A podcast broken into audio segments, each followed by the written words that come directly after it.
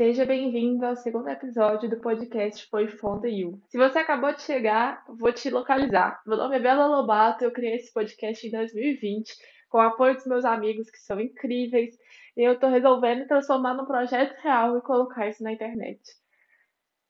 Meu objetivo aqui é ligar duas coisas aparentemente aleatórias por fatos, curiosidades e coisas do mundo. A graça disso para mim é que cada um faria de um jeito.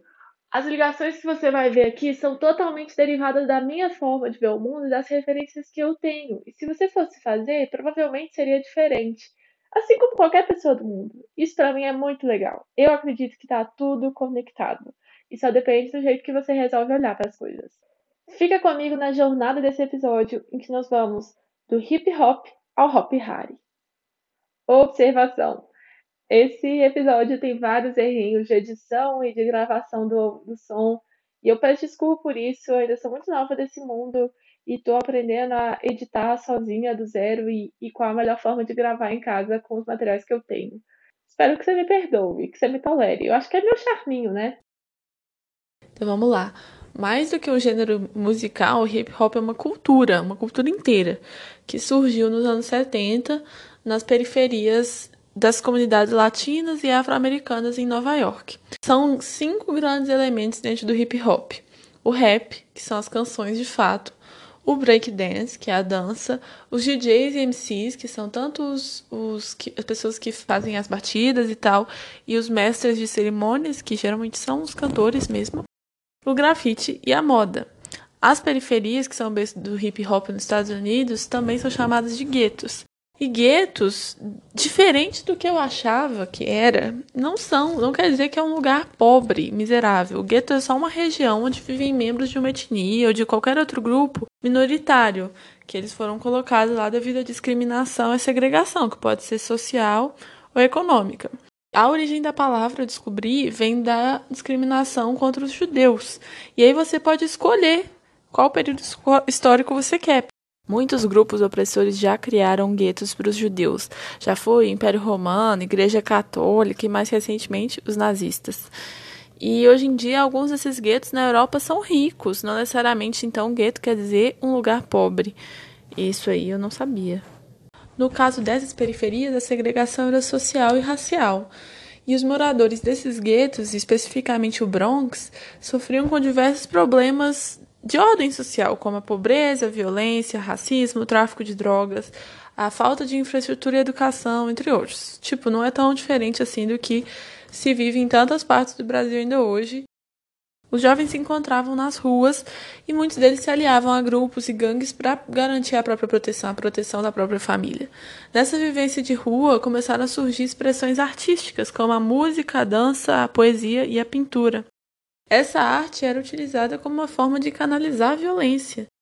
E os MCs, os mestres de cerimônia, né, MC, olha só, passaram a fazer discursos rimados sobre a comunidade e o que é que eles viviam no cotidiano.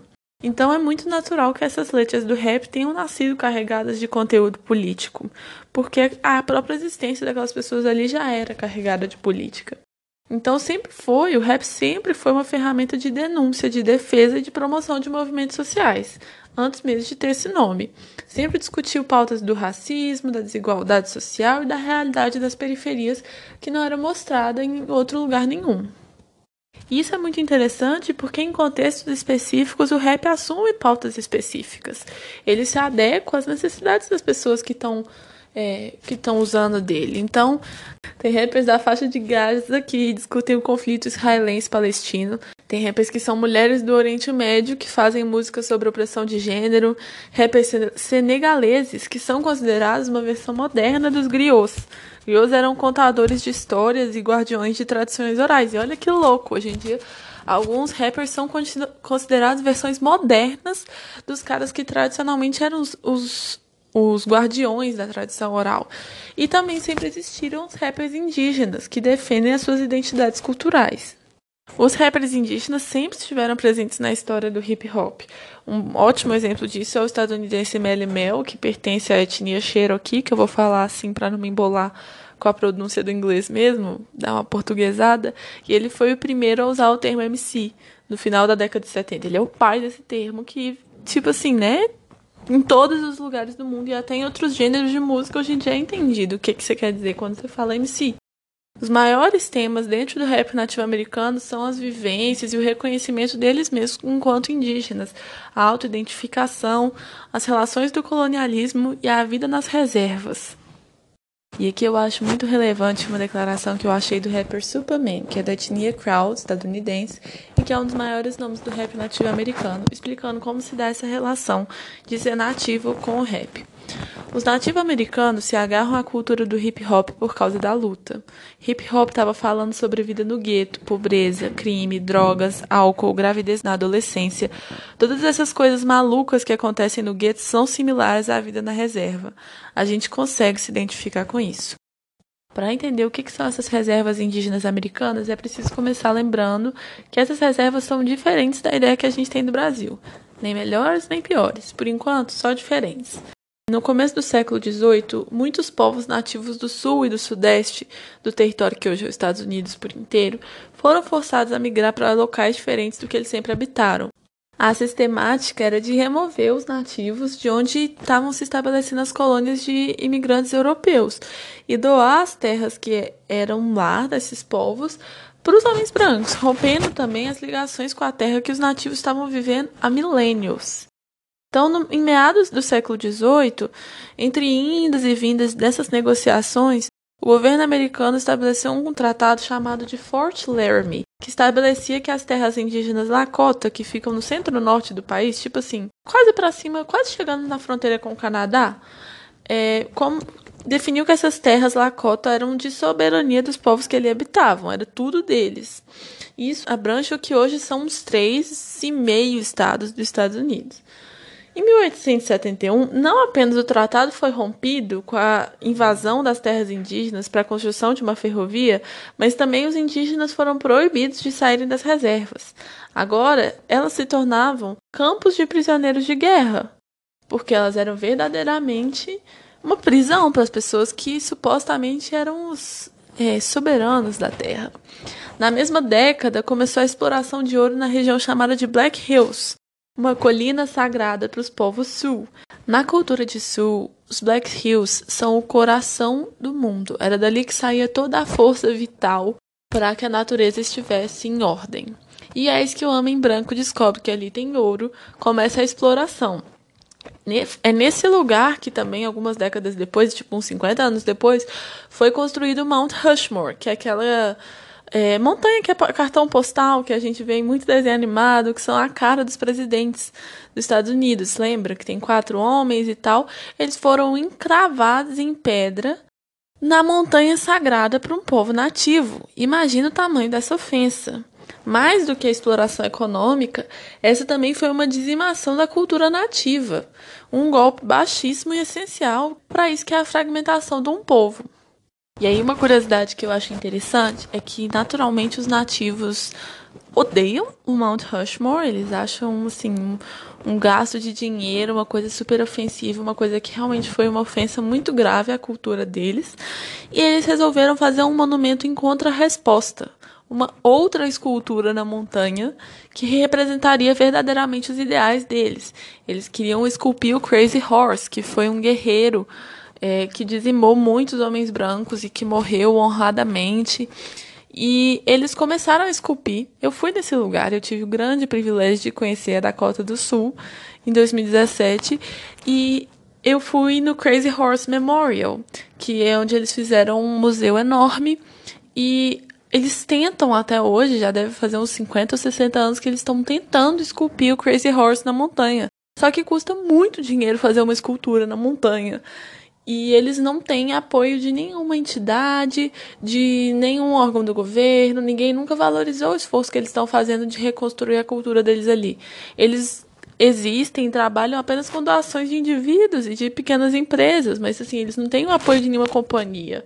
Então, eles estão há décadas tentando fazer um monumento em contra-resposta ao Mount Rushmore, com meio que falhando, né? Eu acho muito interessante isso, porque quando a gente vê no desenho, vê passando na TV, a gente não acha que aquilo ali é um treco tão ofensivo para tantas pessoas. Parece só que é um grande símbolo, né? E é um grande símbolo. Hoje em dia, essas reservas são consideradas um pequeno estado dentro dos Estados Unidos, porque os povos podem fazer as suas próprias leis. É, eu não sei exatamente como isso funciona, mas eu sei que por alto é, é isso que permite algumas é, etnias de lucrarem muito com a construção de cassinos, por exemplo.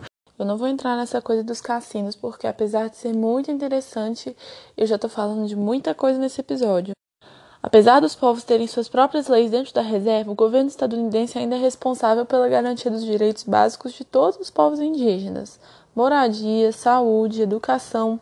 Mas os séculos de marginalização deixaram esses povos muito vulneráveis e dependentes, e hoje as reservas nativas-americanas são de longe as partes mais pobres dos Estados Unidos, tipo miseráveis de um jeito que a gente nunca viu o hemisfério norte na TV são dentro dessas reservas os maiores índices de crime, suicídio e evasão escolar. Em geral, passam por uma crise habitacional, que o governo não tem se dedicado a construir casas para todos os indígenas. Então, a regra, mais do que a exceção, são casas superlotadas, com quatro ou cinco famílias, uma fila de espera enorme para a construção de novos domicílios e uma estatística de que 40% das moradias dentro das reservas do país inteiro são insalubres. Ou seja, estão caindo aos pedaços, estão cheias de mofo, estão contaminadas pelo, pelo consumo de metafetamina. Aliás, curiosidade rápida: você sabia que se alguém cozinhar ou fumar metafetamina num ambiente fechado, esse local vai ficar contaminado? Tipo, a metafetamina impregna na madeira, nos lençóis, no teto, na parede, em tudo. E esse lugar fica insalubre para viver. Isso é um problema de saúde pública, especialmente dentro das reservas, onde esse consumo às vezes é muito grande.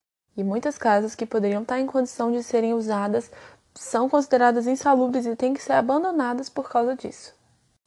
Um condado é uma subdivisão de um estado, e o condado mais pobre dos Estados Unidos fica dentro de uma reserva indígena, a reserva de Pine Ridge, na Dakota do Sul, em que o desemprego é de cerca de 85 a 90%. Cerca de 40% dos cidadãos não têm acesso à energia elétrica e 90% vivem abaixo da linha da pobreza nacional estadunidense. Tenho certeza que essa realidade aí você nunca deve ter visto na TV, né? Ninguém fala, ai, porque nos Estados Unidos 40% dos indígenas não têm acesso à energia elétrica. Isso nessa reserva, né? Mesmo assim, não deixa de ser chocante. Para saber mais sobre isso, eu estou deixando na lista de referências uma palestra do TED incrível sobre o assunto. Essa situação super precária não pode ser desrelacionada da história de segregação e de massacre mesmo desses povos nativos dos Estados Unidos.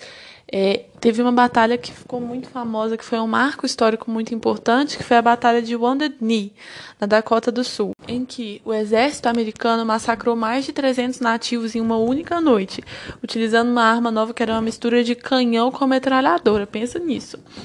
E essa batalha, que foi um massacre terrível, rendeu ao exército americano o maior número de medalhas de honra da história. Foram 20 medalhas de honra em uma única batalha, que não é nem uma batalha, é um massacre. E um completo desrespeito dos, dos tratados que tinham sido feitos até ali.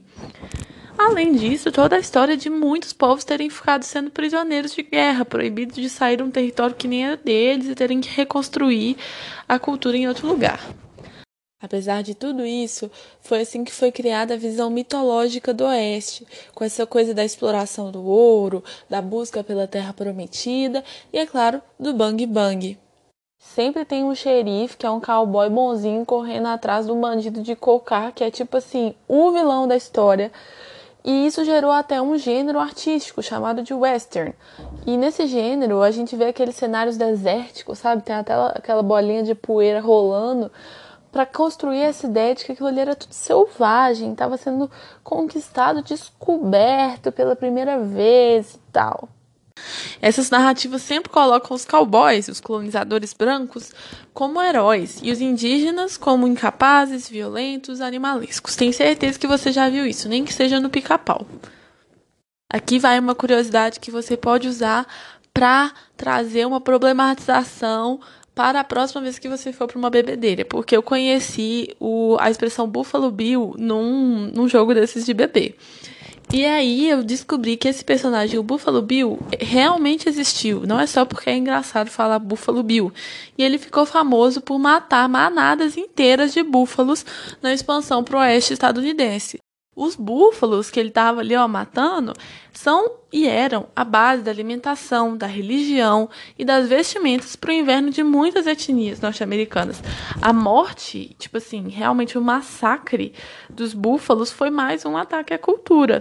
E ele é considerado o fundador do gênero western, porque quando acabaram as manadas para ele matar, ele se dedicou a criar apresentações teatrais e circenses sobre a dizimação dos povos indígenas. Para ele aquilo ali era tipo uma piada. Esse tipo de personagem, aliás, não é muito diferente dos tropeiros brasileiros, que até hoje são endeusados em algumas regiões do país. E São Paulo, eu tô falando com você mesmo. Gente, aqui é a Isabela do Futuro. Eu voltei só para falar que eu falo tropeiros aqui e eu vou falar tropeiros de novo daqui a pouco, mas eu acredito que o termo mais adequado seria bandeirantes. Tem diferenças históricas entre os dois personagens e os bandeirantes são mais problemáticos que os tropeiros e era a eles que eu me referi especialmente porque é por eles que São Paulo é obcecado. É isso, perdoa o erro. Então já sabe, a próxima vez que você estiver no rolê e a pessoa falar assim, fala aí, Buffalo Bill, não sei o que, você tem que fechar a cara e falar era século XIX. As manadas de búfalos corriam felizes pelas planícies. É nessa parte que esse episódio vai se dividir em dois, porque eu não tive maturidade suficiente para escolher entre duas opções e aí eu resolvi colocar as duas. Então, aí vai o caminho número um. Se você quer ir direto para o caminho número dois, é, vá para o minuto 19 e 23 segundos. Deu para perceber que esses cowboys eram basicamente gangsters. Eles estavam tocando terror, incitando a violência, matando todo mundo, saqueando cidades e etc. Tudo com a prerrogativa de estar vivendo seu sonho, de estar em busca da terra prometida e de estar contribuindo para o avanço do seu país. Isso tem a ver também com o fato de que eles estavam criando cidades. Em muitos lugares realmente ainda não tinham leis. E aí, ao invés de usarem as leis, os caras resolviam seguir o próprio código de ética. E um dos maiores códigos de ética, não. Os caras resolveram seguir os próprios códigos de honra. Acho que tinha ética, mané, ética, honra. Os caras resolveram seguir o próprio código de honra. Que um dos principais mandamentos era não atirar pelas costas. Dando um exemplo aí. Quando eu li isso, no que, que eu pensei? Eu pensei naquela cena final da música Faroeste Caboclo que João de Santo Cristo e Jeremias estão duelando na Ceilândia, sabe? E aí eu me toquei, faroeste caboclo, e percebi por que, que a gente chama de faroeste no português. É o aportuguesamento da expressão far west, que é longe ao oeste. Eu nunca tinha percebido. Enfim, saindo do verdadeiro faroeste, vamos para o faroeste caboclo, que é uma canção de nove minutos lançada em 1987 pela banda Legião Urbana, fundada, entre outros, outros sendo Marcelo Bonfá, pelo Renato Russo. A Legião Urbana foi muito famosa por muito tempo, mas em 96 o Renato Russo resolveu começar uma carreira solo. E a primeira obra que ele lançou foi em 94, o álbum The Stonewall Celebration Concert, que era uma homenagem aos 25 anos do conflito icônico de Stonewall, que marcou o início de grandes manifestações por direitos LGBTs em Nova York. Naquela época, no auge da epidemia da AIDS, ainda perdurava a ideia de que era uma doença de homossexuais, e Renato foi muito corajoso em se assumir e falar sobre o estigma em torno da sua sexualidade e em torno da doença. 25 outros anos se passaram e em 2019 foi o aniversário de 50 anos de Stonewall e a causa LGBT ganhou força e popularidade como nunca antes na mídia mainstream, fazendo com que as empresas tenham que repensar os seus posicionamentos para mostrar apoio a uma grande parte do seu público, que hoje em dia é o público LGBT e os simpatizantes. Com essa mentalidade de se posicionar que surgiu o Hop Pride, um grande festival de artistas LGBT no Parque de Diversões Paulistas Hop Hari, um dos maiores da América Latina, localizado em Vinhedo, São Paulo. Aqui termina o caminho 1. Antes de começar o caminho 1, eu tinha parado na parte que eu falo que os cowboys estadunidenses são mais ou menos como os tropeiros são no Brasil.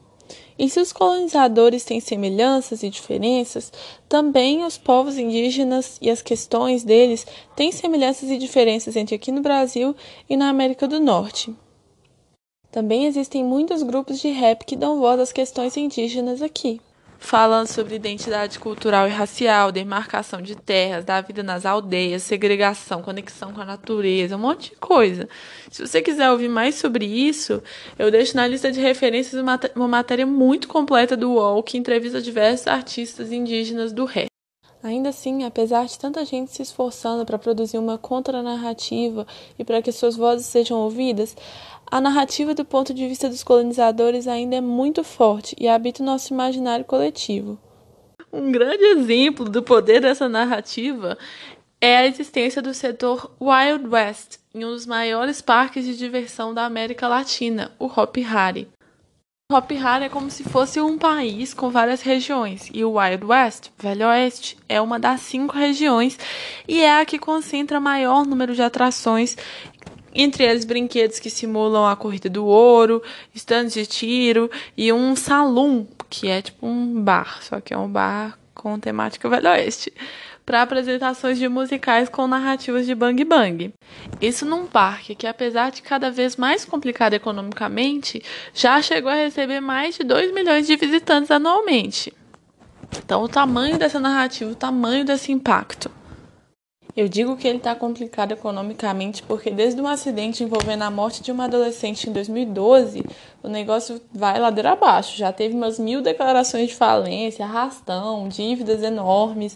E desde 2017, olha isso, desde 2017 o parque funciona sem seguro para acidentes, porque nenhuma seguradora topou fechar o contrato, dado o risco.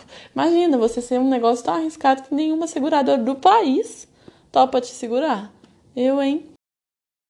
Mesmo assim, não deixa de ser um negócio muito importante, muito relevante, que já fez parte da vida de muitos brasileiros em seus 21 anos de existência.